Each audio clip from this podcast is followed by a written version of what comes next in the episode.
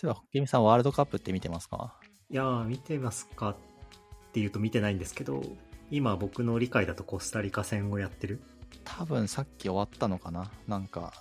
黒星みたいな感じのニュースがちらっと流れてたんで。残念ですね。あ、本当だ。敗戦したか。コスタリカって僕全然知らないんですけど、強、強めの国だったんですかね。そうなると。どうなんでしょう？中南米とかって、まあ割と強そうなイメージありますけど、ブラジルとかと近いし。確かに確かに。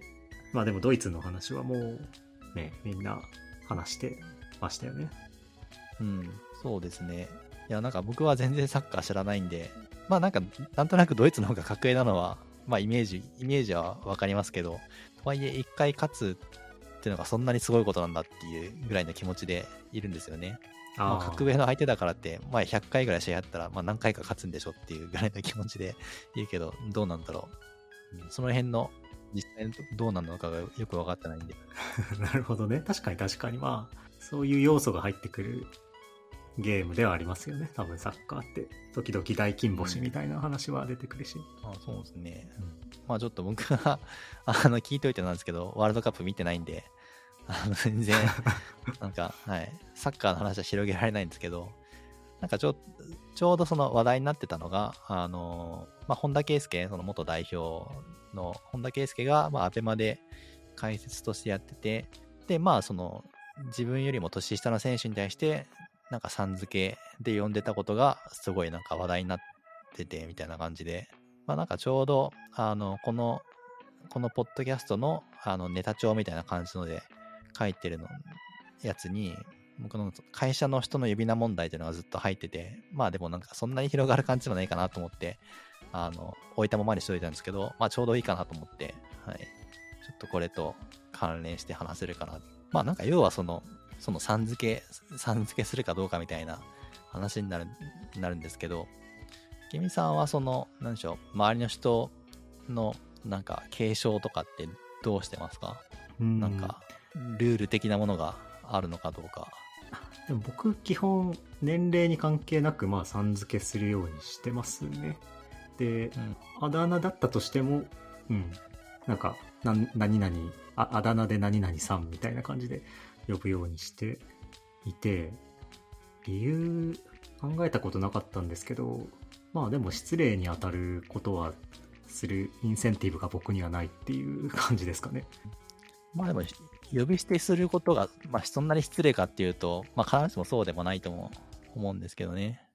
うん。まあでも僕も、あの、同じように、まあ基本全員さんで呼んでるので、まあそうですね。まあでも、うん、IT 業界だと結構そういう人割と多いんで、別になんか特殊な感じでもない、ないですけど、まあでも結構、なんか人にもよるというか、なんかもともとその会社の外で仲良くなった人同士だとかだと、なんかもっとそのためっぽく声かける人もいるだろうし、もしくはなんか、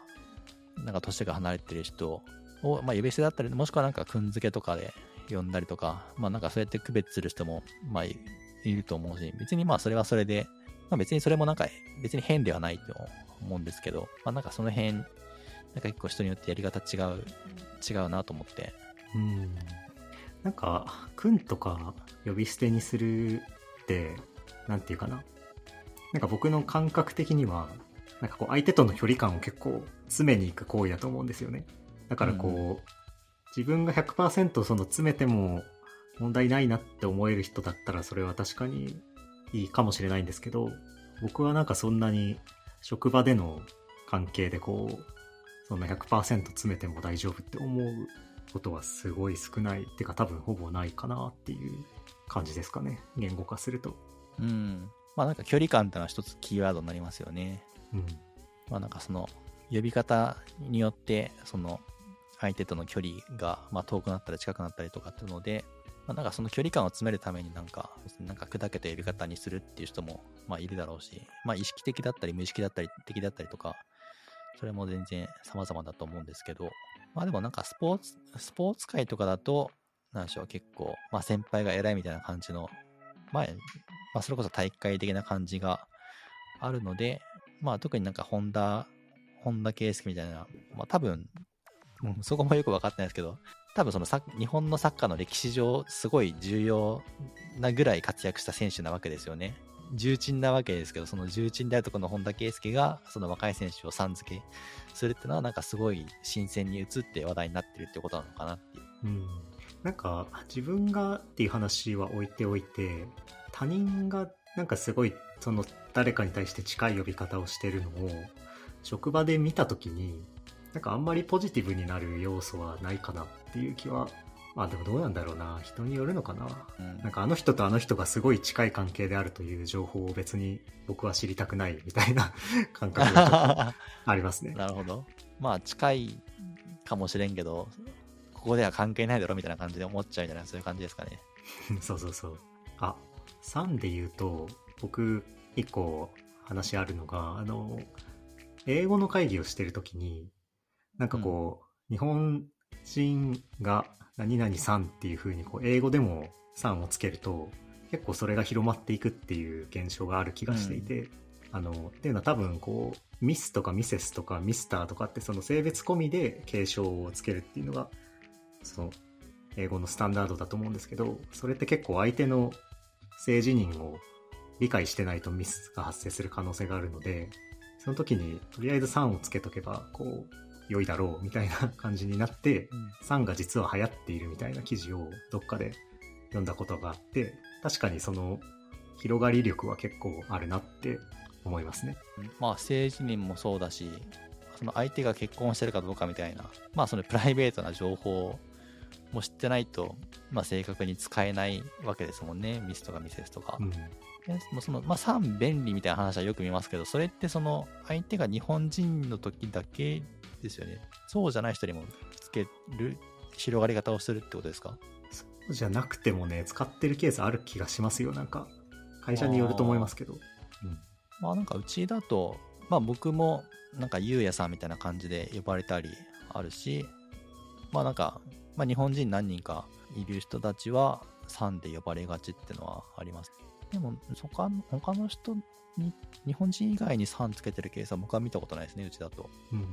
あとはあれですね、僕一個馴染めない日本の風習は、あの、会社をまたいで会議するときに、自分の側の誰かを紹介するときに、えっと、呼び捨てにするのが、その、正しいとされてると理解してるんですよね。ああ、そうですね。合ってます？うん。うん、そまあそうだと思ってます。はい。うん。ななんかどうどういう意味があるんでしょうね。あんま、うん、納得いってないというか。まあ、僕の理解としては、その、まあ自分の側をへりくだるみたいな、そういう感じなのかな。ああ、謙譲語として機能してるっていうことなんですね。まあそうですね。多分なんか、うん正確な表現かわかんないですけど、なんかそそれに近い形なのかなって思ってました。なんか納得いかないですよね。な なんでか知らないけど。普通に3つけた方が丁寧ではって思っちゃうけど。なんですかね。まあなんか自分のやったことに対して、あその、なんでしょう、まあ、お、おをつけないとか、あるじゃないですか。はいはい。まあでもご挨、ご挨拶とかってなんかもう自分のがやるときにもつけたりする。ちょっとそこ、日本語の正確な話にね、なるとちょっと難しいですけど、まあでも、まあへりくだる、へりくだってるっていうことなのかなという理解でいます。まあ理解ってな、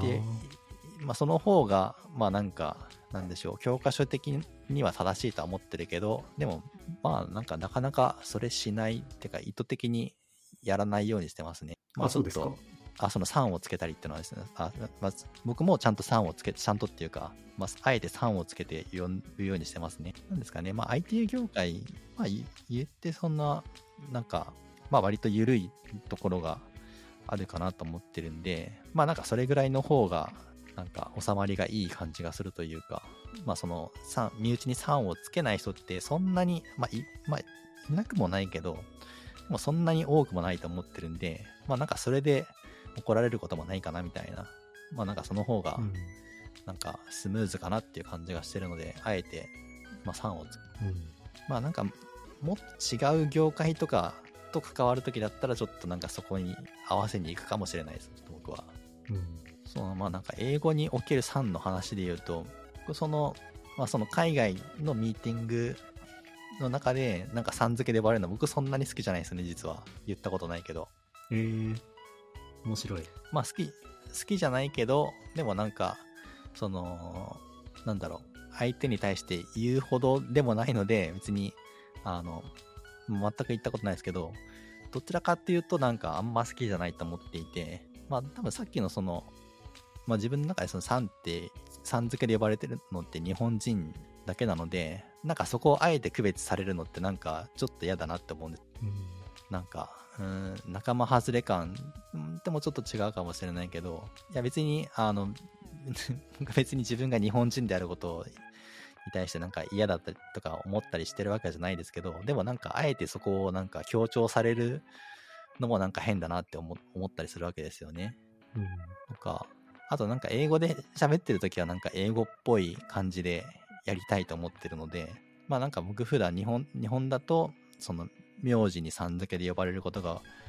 多いので、あの、僕下の名前で呼んでくるのは、まあ親か、その、まあその海外オフィスの人たちって感じなんで、なんか下の名前で呼ばれてると、あなんか英語でやってんなって感じが するので、なんか、まあでもそこに3、3がつくとなんかちょっと違うなって感じがしちゃうんですよね。うんまあ、些細なことだし、別になんか、それをや、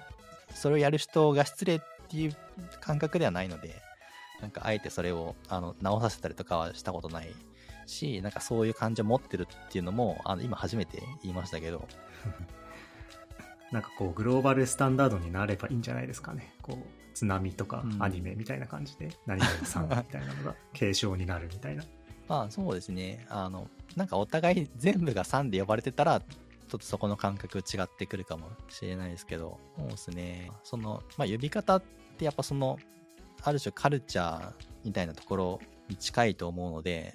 なんか、そうですね、なんか3をつけると、なんか勝手にそのカカルチャーの中に組み込もうとしてるみたいな感じがあったりして、まあなんかそれを嬉しいと感じる人とかその状況もあるかもしれないけど、なんか勝手にやるのって、なんかどうなんだろうなととも思うんですよね。なので、まあそうですね。なんか、あと、海外の人、海外オフィスの人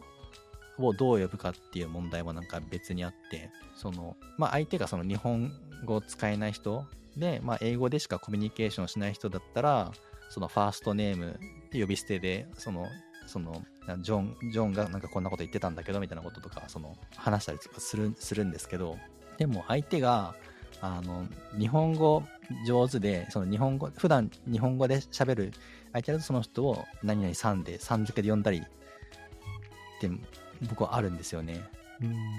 わかります？この感覚。その、まあさっきの言うとジョンさんみたいになるっていう。うんうんなんかそれなんか僕はなんかその方が自然だと感じるので、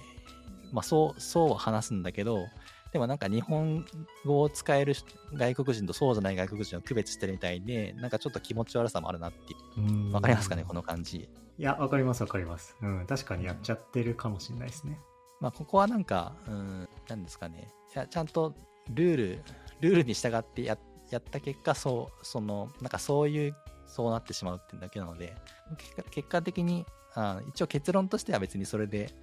問題ないとは自分の中でしてるんですけど、まあなんかあの なんか思ったより深い話になってびっくりしたんですけど その文化を押し付けるなっていう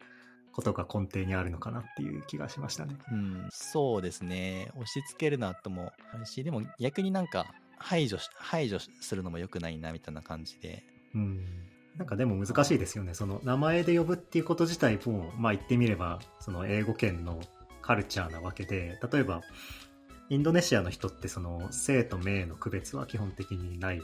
という認識を持っていて、まあ、なんかこう一つの名前にどんどん親のあの父親の名前とかをくっつけてこう一つの名前になるんだけどでもまあそれはあんまり他の国の人とやり取りするときめんどくさいからなんかちょっとニックネームみたいにしちゃうみたいなことがあるはずで、うん。なんかそのいや難しいんだよな。だから エスペラントみたいなその人工的なマナーみたいなのが欲しいですね。まあ基本的にはまあその人が何と呼ばれてるかっていうのを真似るだけなんであんまりまあでもそうですね日本語と英語を行き来してるとなんかそういう変なあの、うん、コンフリクトが起きたりとか、まあ、コンフリクトって別になんかその人との間の中でコンフリクト起きてるわけじゃないですか自分の中のなんかルール上のコンフリクトが起きることはあってあ、そうですね。ちょっとさ さっきの最初の日本、日本語でその日本人の、ま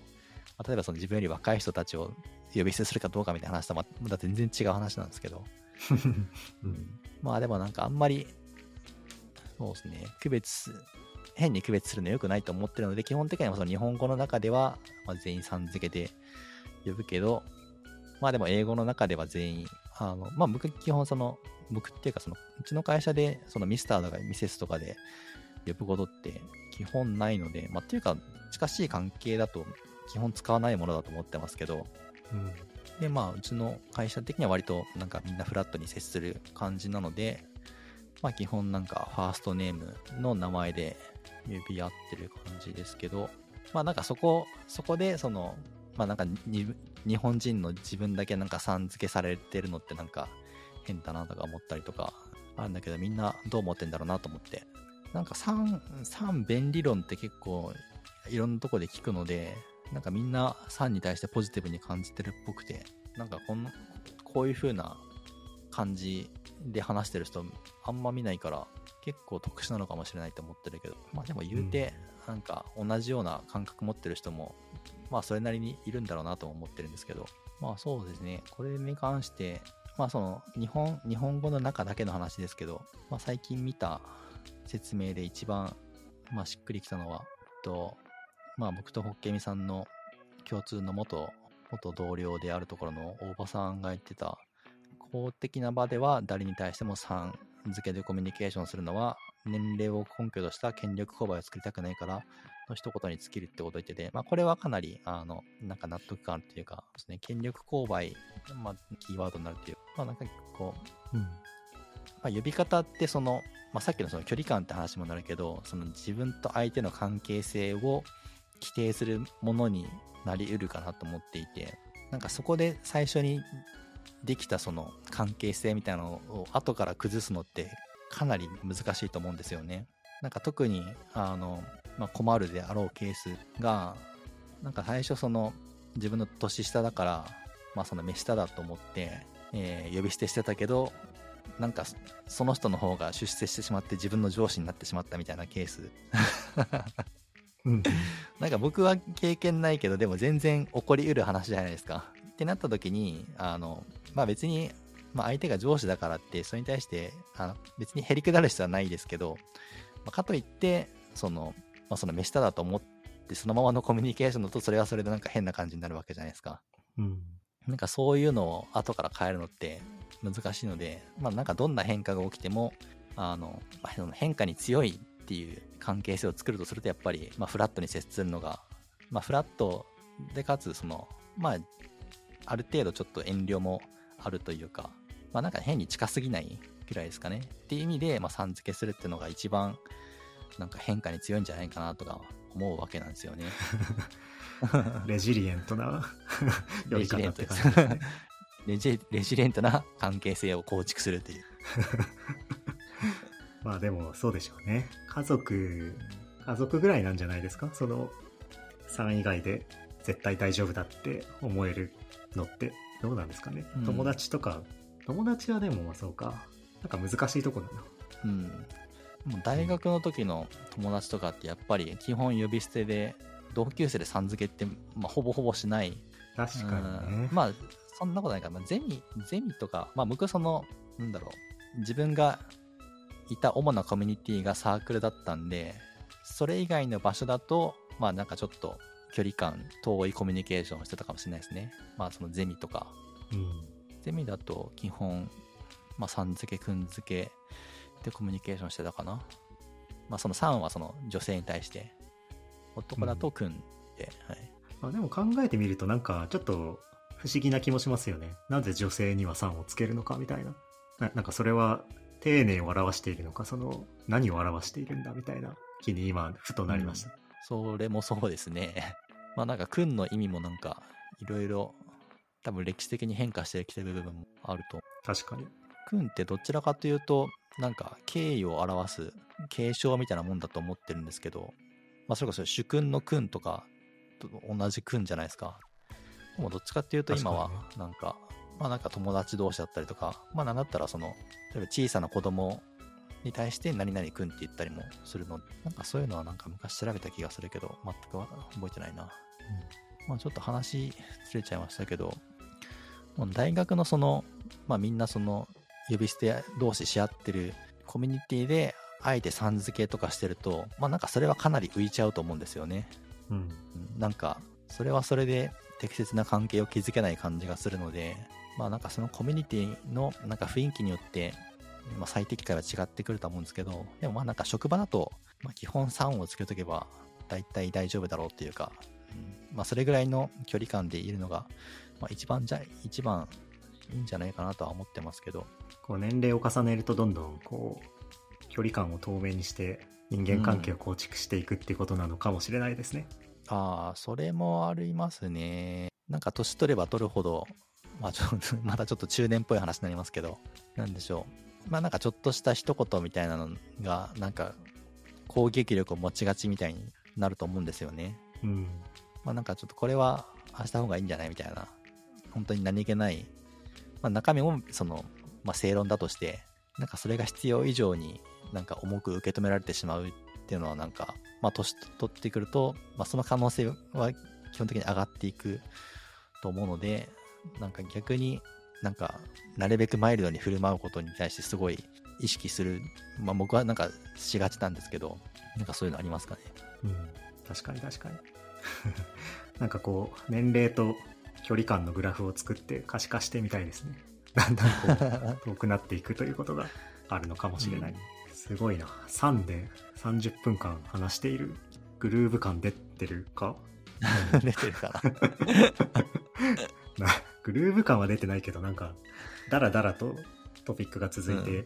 て、いい感じですね。いい感じだったか。うん、なんかあまり結論もなく、なんか、普段考えてることをだらだら話しちゃいましたけど。はい。そうね。じゃあちょっと時間があるから、針治療の話しても大丈夫ですか？お、いいですね、針治療。全く知らない世界なので、はい。あ、知らない。えっとですね。なんかその僕、右肘をジムに行ってて痛めてしまったんですよね。その9月ぐらいかな。でこう右肘が折り曲がんなくなっちゃって痛痛くて。で、最初、整形外科に行ったんですけど、なんか普通にレントゲンとあと、エコーで、えっと、骨は異常ないので、えっと、チップでも貼っといてくださいと。自然に治りますからって言われて、2週間ぐらい経ったんですけど、全然治んなくて、で、あの、針治療を、をなんだったかな。誰かに勧められたんですよね。で、あのーまあ最初うさんくせえなと思って、で、こう、あの、勧められたところに行くと、なんか、すごい古いマンションの一室で、さらにすげえ怪しいなっていうふうに 思ったんですけど、で、なんかちょっと日本語のたどたどしい先生が来て、で、なんかこの、いろいろこう折り曲げたり、いろいろやって、あ、なんか大体分かったんで、あの、とりあえず針を打ちますって言われて、肘とか首とかに針を、えっ、と、打って、で、それに電気を流すんですよね。15分間ぐらい。で、なんかすごい不安な気持ちで15分間過ごして、で、あの、まあ、治療はそれだけだったんですけど、あの、3日後ぐらいに電車乗ってたら突然なんかめちゃくちゃ気持ち悪くなって、なんか立ってられないぐらい気持ち悪くなったんですよね。で、コロナかなと思って家帰って、なんか立ってられなくてそのリビングで寝てたんですよ。熱もなんか8度5分ぐらいになって、ああ、やばいって思ってたんですけど、で、ちょっと寝て、次の日起きたら、なんか体がめっちゃ熱くて、で、その、肘がほぼほぼ痛みがなくなってたんですよ。起きたら。うん。まあ、この時点で多分竹山さん、うさんくせえよって思ってると思うんですけど。まあ、いや、でも、あの、事実は事実なんで。で、えっ、と、今完治しました。1回の治療で。これ、マジでって 思ったんですけど、なんか多分この体験は体験しないと伝わらないので、まあ、うさんくせえなって思ってると思いますっていう話ですね。いや、なんなんか、あの、なんでしょう。うさんくさいな、その針治療、針治療っていうやつで、なんかうさんくさいなって思う感覚は、まあ正直なくはないですけど、でもその針治療とかってその国家資格国家資格にもなってますよね、多分。はい、あの、そう、なんか結構効能は認められてるんですけど、メカニズムが解明されてないって感じだと思いますね。あ、そうなんです。多分ちょっと調べた感じだと。うんまあ、だから、基本的にその、なんていうの、針針治療自体をうさんくさいと思ってるわけではない。あでもなんか、うん、針治療の周りでうさんくさいことを言ってる人も世の中にはいるなと思ってるぐらいですかね。えなんかメカニズムが分かってないのに、効能があるっていう時点で、なんか、すごい怖いなって思ったんですよね。でも、うん。いや、そこは知らなかった。それはなんかし不思議ですね。しかもそれで国家資格まである,、あるんだ。うん。で、なんか僕はその人に勧められたところに行ったんですけど、結構変なとこに行っちゃうと神経がし死んだりするらしいので、まえあ、あのー、、口コミで行くのが良い選択肢みたいですね。口コミで行った結果、怪しげなマンションで治療を受けたわけですね。そうですね。五反田の 丘沿いにあるなんかすげえ古いマンションでめちゃくちゃ怪しいなって思いましたけど。いや実際治療としてはその、なんか幹部、幹部、まあ、幹部だけじゃないのかな？どっかその、まあ、針をブスブスいろいろ刺して、なんだろう。具体的に何するんですか？針を刺すだけ？ー、針を刺すだけですね。で、あの、えー肘が痛かったんですけど、肘と首と背中。あのー、なんか、こことここは繋がってるからみたいなすごい早口で説明受けたんですけど、何にも覚えてないです。なんかメカニズムは分かってないとされてるけど、なんかその繋がってるって一応の、なんか、ロジックはあるんですね。筋肉が繋がってるってことはまあ、明らかなにできるああ、まあ。ただうんうん、たただ電圧を流しただけだと思っているので それで治る理屈はちょっと分かんないですね。ああ、そっか。針を刺して、電流流すんです。はい。メカニズムは分かってないけど、電流は流すってすごいな。確かにね。まあどうしようかな。ショーノートにリンクを貼っていいのかちょっととま貼らない方がいいかな多分。まあちょっと気になる方は直接聞いてください。はい。そんな感じでしたまあ、怪我とか以外にも、凝りとかにも効いたりするものなんですかね？そういうところもあると思いますね僕が行ったとこは多分ちょっと違うと思うんですけどなんか聞いたことありますねうん。あ、ケミさん言ったのは、まあ、怪我専門みたいな感じの。あ、もしかしたらやってんのかな。コリ、うーん、コリはや、あ、でもやってますね。やってるやってる。うん。なんか治る前に、なんかその、体調が悪くなっても不思議ですね。でもそんなに、こんな立った立ってられないぐらいの運の悪さってなかなかですよ。うん、でも、好転反応っていう名前がちゃんとついてるので、なんか、そういうことが起きるんでしょうね。人間の体は。うんいや、不思議な。科学で解明されていない ことが有益なんだなってちょっと思いましたね。うん。科学で解明されてないものでも国家資格はあると。まあ原因と結果がちゃんと証明されてるから、そうね。んんはい。そんな感じですかね。じゃあ、終わりましょうか。じゃあ、まあ、感想と、その、針治療の、その、なんでしょう、クリニック、クリニックってことなんですかね。について興味ある人は、Google フォームまでってことでいいのかな？そうですね。え返事が書け、返事が書けるのかな？あ、そっか。確かに。メールアドレスとか入れてもらわないと。入れときます。はい。じゃあ、そんな感じで、ありがとうございます。ありがとうございました。